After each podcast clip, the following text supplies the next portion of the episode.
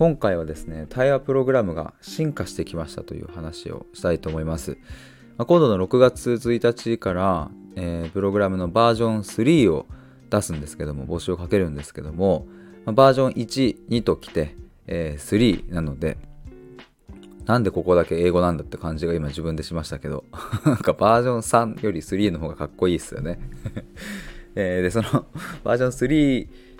がどんな風に進化してきたのかっていう話をちょっと今日したいなと思いますで、まあ、直近の23本かな収録がちょっとすごいわーっと暑苦しく話していたなと思いましてちょっと今日はですねこんな感じでゆったりちょっと話すモードでいきたいと思いますえっ、ー、と、まあ本題どこから入ろうかな。あの、まあそもそもこのタイヤプログラムが、えー、どういう風な状況、今現状なのかっていうところと、えー、ちょっと遡ってのどんな歩みをしてきたのかっていうのをまず話したいんですけども、現状で言うと今3人の方に受けていただいてるっていう感じです。で、えー、過去振り返っていくと、3月1日に、えー、初のバージョン1のえー、募集をしまして、ここは先着2名で募集をしました。なのでそこで2名と、次5月1日にバージョン2の、えー、と募集をして、これは限定1名で募集をして、で、全部で3人って感じですね。まあ、一応今後も限定1名で出していく予定ではあります。ちょっとまあ変わるかもしれませんが、基本的には1人で出していきます。まあ、理由は、あのやっぱこう毎月たくさんその例えばね単発とかで、えー、あ単発でねあの相談とかもできませんか？みたいな風なメッセージもいただくこともあるんですけれどもやっぱ僕基本的にはこう関わっていくんだったらその1回で終わりっていうよりはやっぱ根本的な、えーと、深いとこでの変容っていう部分を僕は目指したいから1回だけっていうよりはやっぱこう複数回ああ、でも複数回やるんだったら、もうちょい長期的な方がいいなっていう風な考え方なので、まあ、だから3ヶ月とかでやってるんですよね。で、まあ、ってなった時に、えっ、ー、と、極力その目の前の人と正面から向き合いたいし、なんだろうな、僕もこう、上辺の対話で終わりたくないというか、僕自身がそういう上辺の対話をされてもやついた経験があるので、特にそれは対話のサービスでね、あのコーチングとかカウンセリングとかそういう対話を専門とするサービスで、うん、なんかすっきりはするんだけどなんか根本的な部分話せてないなみたいなことでもどかしかった記憶がやっぱりあるから僕はやっぱそういうのはしたくないし深いとこ話したいなって思うので、まあ、そういう理由から、まあ、毎月1人とか、まあ、少ない人数で受け付けるっていう風にしようと今はそういう風に思ってます、まあ、もしかしたら今後ちょっと変わるかもしれないですけどもっていうのがまざっくりですね。まあ、なのであのこのタイヤプログラム自体は今年に入ってからというかまだ、えー、と始まったのが3月1日ですね。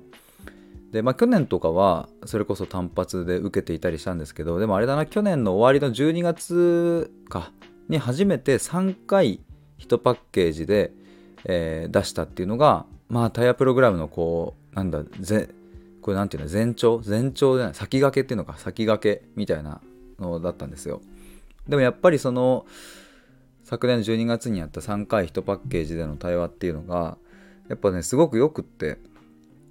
うん。なんかやっぱねこう3回目今のプログラムもそうですけどこう対話重ねてね3回目とか4回目ぐらいになってくるとあのなんかすごいハッとする瞬間が訪れるというか、まあ、それはねこう僕もそうだしクライアントさんもそうだしあそういうことかみたいな。でこれはねあのどうしたって1回目じゃ起こらないんですよね。もちろんその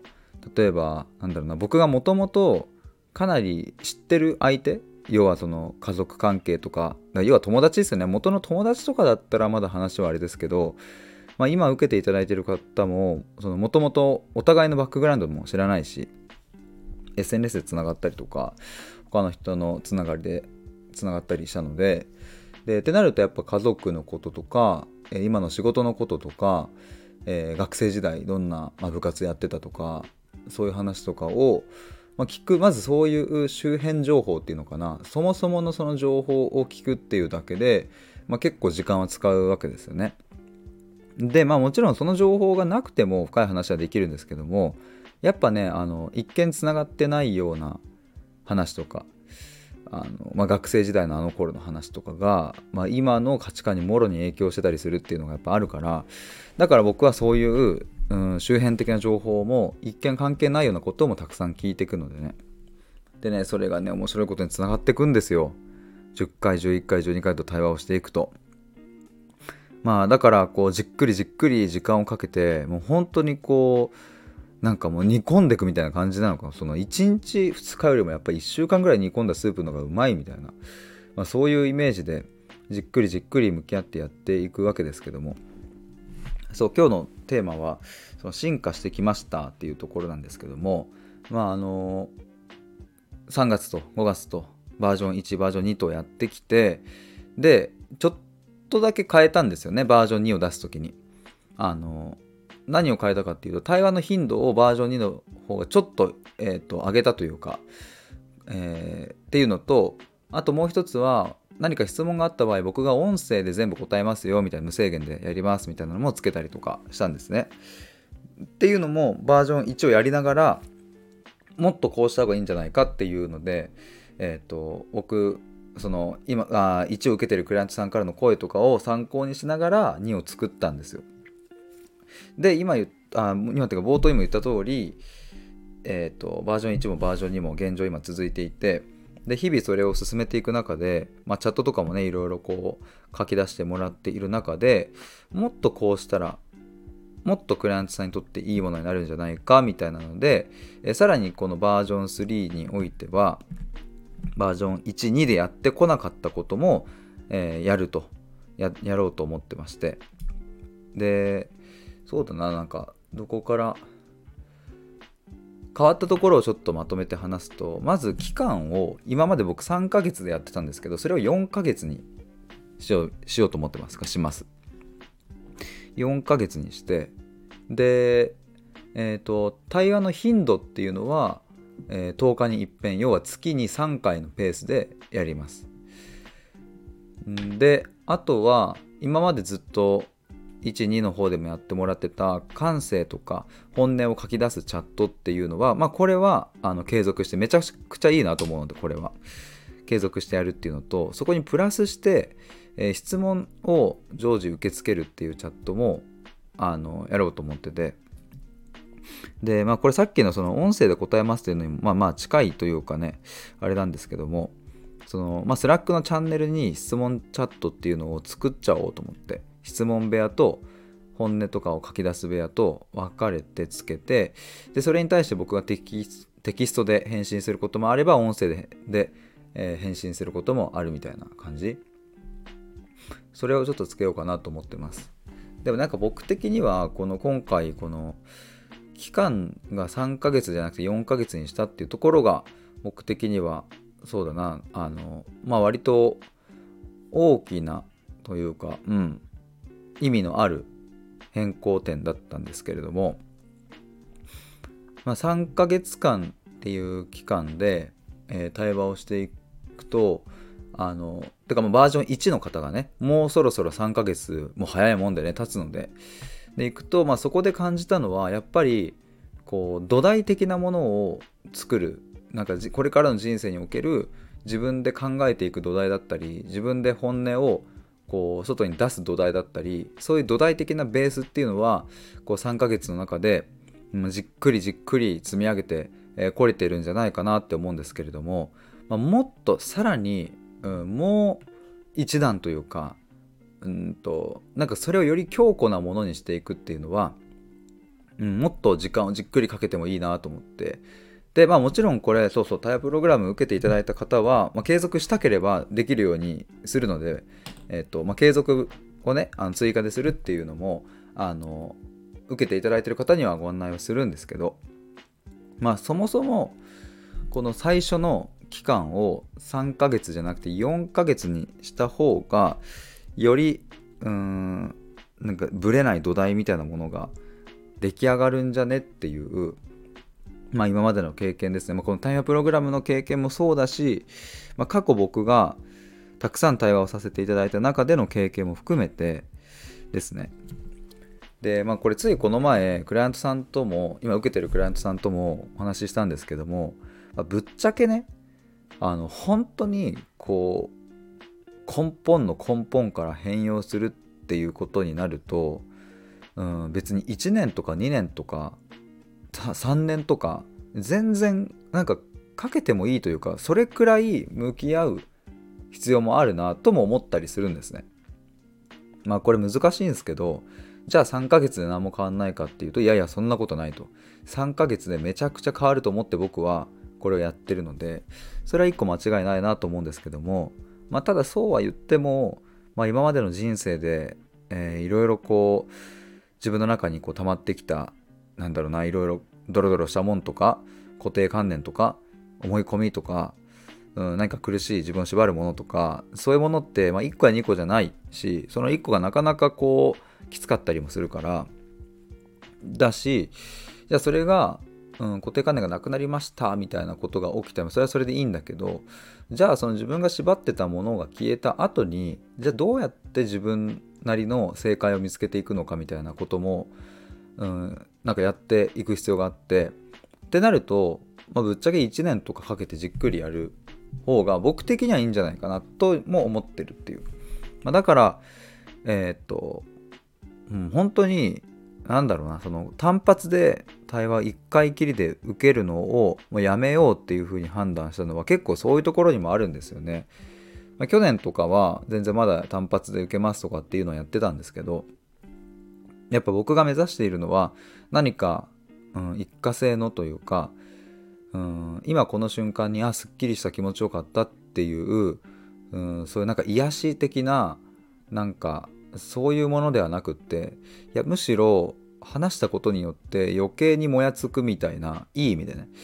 あここに引っかかってたんだみたいな。だからかみたいな。えこれ最悪じゃんみたいな。こじゃあもう無理じゃん。終わりじゃん。絶望じゃんみたいな。あのそういうところさえも出てくるくらいの対話を僕はしたいなと思って。まあでも結果的にねなんかやっぱそれってうん対話だからあんまりその絶望的なことは起こらないんですけどね。でもなんかあのうんと話を人に話をしてあすっきりしたみたいなその感覚ってとっても気持ちがいいんだけどただそれ根本的なところまで、えー、ちゃんと深くいけてない場合だと今は気持ちいいんだけど明日になったら元に戻ってるみたいな。あれ？みたいな。昨日はあれだけモチベーション上がったのに今日もめっちゃモチベーション落ちてんじゃんみたいなことがやっぱ起きたりするし。まあ、あと対話した中でこれやってみますみたいな。あこの方法でいけると思います。よしこれで自分も変われると思うんでみたいなことを意気揚々と言っていたのにやっぱ次の日になったらもう早速実践できてないみたいな。あれ？みたいなこととかってあると思うんですよね。でなんかそれってうんとその人の意志が弱いからとかかその人がなんか心が弱いからダメだからとかっていう話ではなくそれ以上に、うん、今日に至るまで、うん、その状態を作ってきた環境だったり周りの人だったりそういうところにもかなり責任があったりして、うん、だから自分のせいだけじゃないんですね本来は。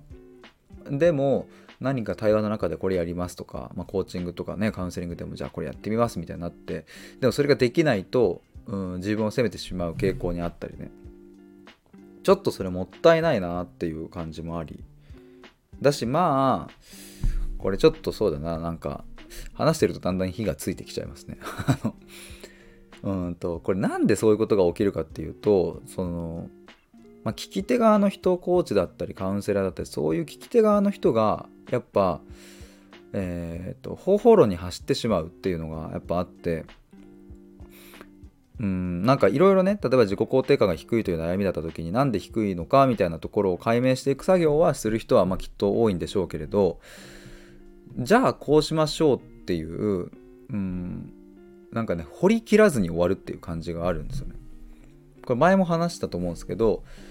あの例えばその自己肯定感が低いのは何でかって深掘りしてったらあじゃあ高校生の時のいじめが経験だみたいな省かれてしまったことがえー、っとその原因としてあるみたいな。あなるほど。じゃあ、えー、省かれてしまったことが原因であればじゃあ今後はこういうふうななんかことができそうだとかっていうふうになんか本当の原因を見つけたと思い込み、えー、方法論に行ってしまうっていうことがあるなと思って。で僕やっぱ本当にね深く深く話していると一見原因だと思っていたもの一見きっかけだと思っていたものは全然きっかけでも原因でもないっていうつまり高校生の時に省かれて辛いと感じてしまったという出来事があった時に疑わなきゃいけないのは省かれた時になぜ辛いと感じたのかなんですよね。でいやいや省かれたら辛いじゃんっていうふうに多くの人は思うと思うんですけどもただここにもあのなんだろうなちゃんとこう疑いの目を持った方がよくって省かれても辛くない人はいるんですこの世界に。むしろ省くような人だ人たちだったのかだったらさっさと別れられて正解だったって思う人もこの世界には必ずいてってことはやっぱ違いがあるわけですよねそこに。どうしてこの人は省かれたことによって辛いと感じてしまったのかこれを深掘りしていくと実は居場所の不在っていうのが浮き上がってくるつまり家にも居場所がないとかねあれってことは家に居場所がないこれなんか一個問題ありそうだなと思って深掘っていくと実は幼少期から家庭環境がなかなか劣悪だったみたいなってことになってくると健全な自尊心とかそういうものが育たなくなってきて、まあ、常に否定されている状態であったから、まあ、やっと見つけた学校の居場所っていうものから省かれた時にものすごく恐怖感を覚えるみたいな。ってことは本当の原因は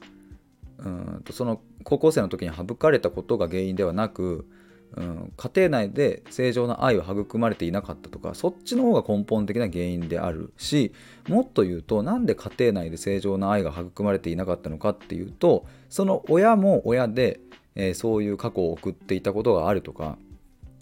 みたいな感じで、まあ、突き詰めていくともうほんと果てしなく深い、まあ、要はその相談者の方が生まれる前の世界にまでたどり着いたりするんですよね。でそこまで行ってようやくなんかほどけるものが出てくるんですよね。まあこれはもうたくさんの方と話している中でも僕の感覚としてもこれ間違いないなと思うんですけど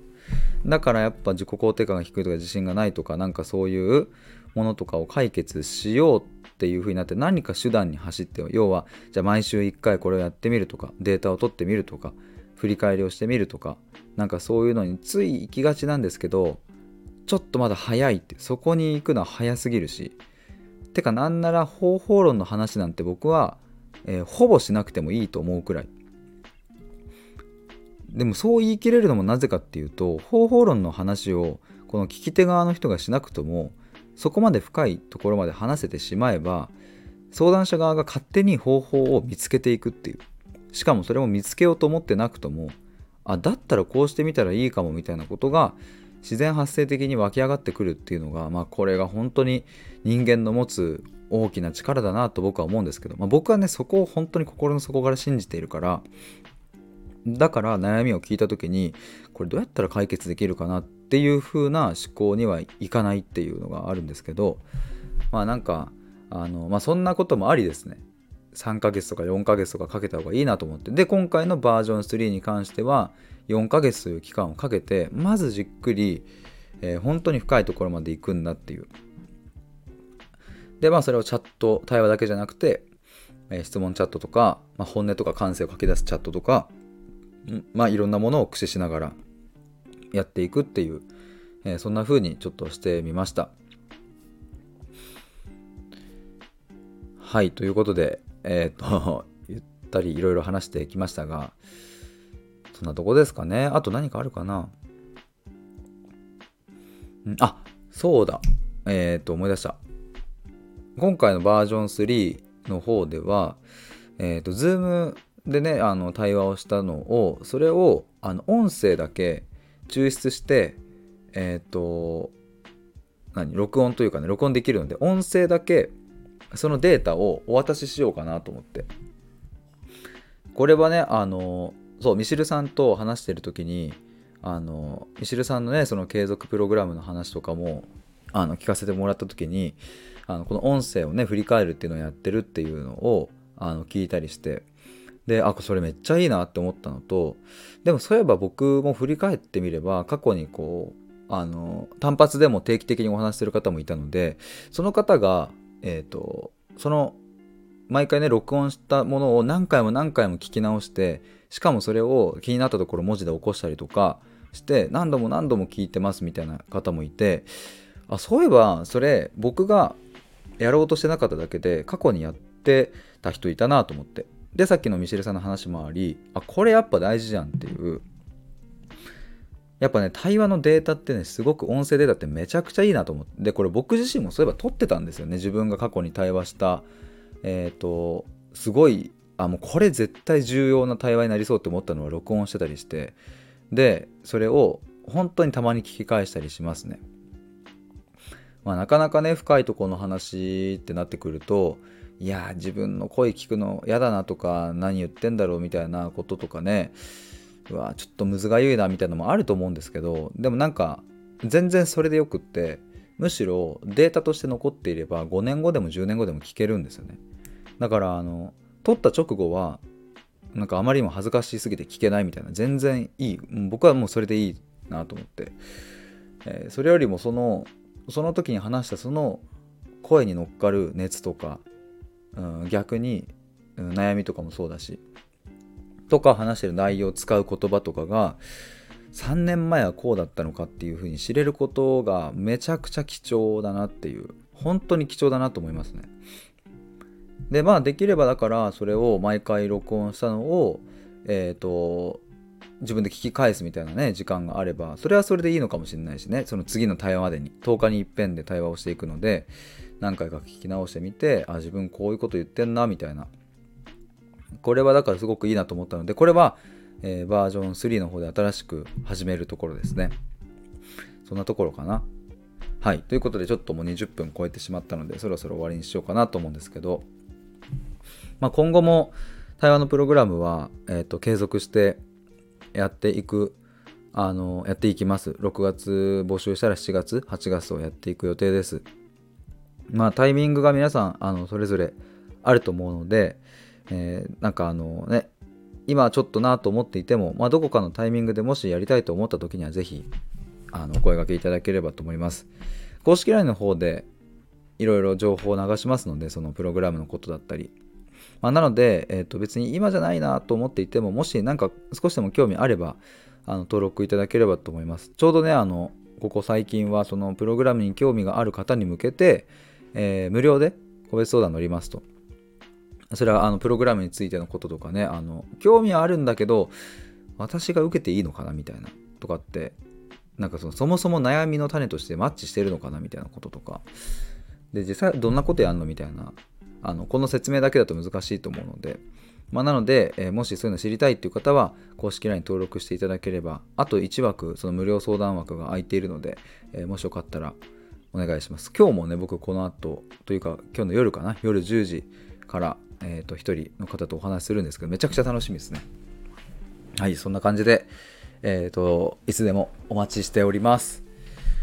ということで、ああとちなみに YouTube も最近、えー、ポスポス上げておりますので、えーと、見てもらえると嬉しいです。概要欄にリンク置いておきます。ということで以上です。ありがとうございました。バイバーイ。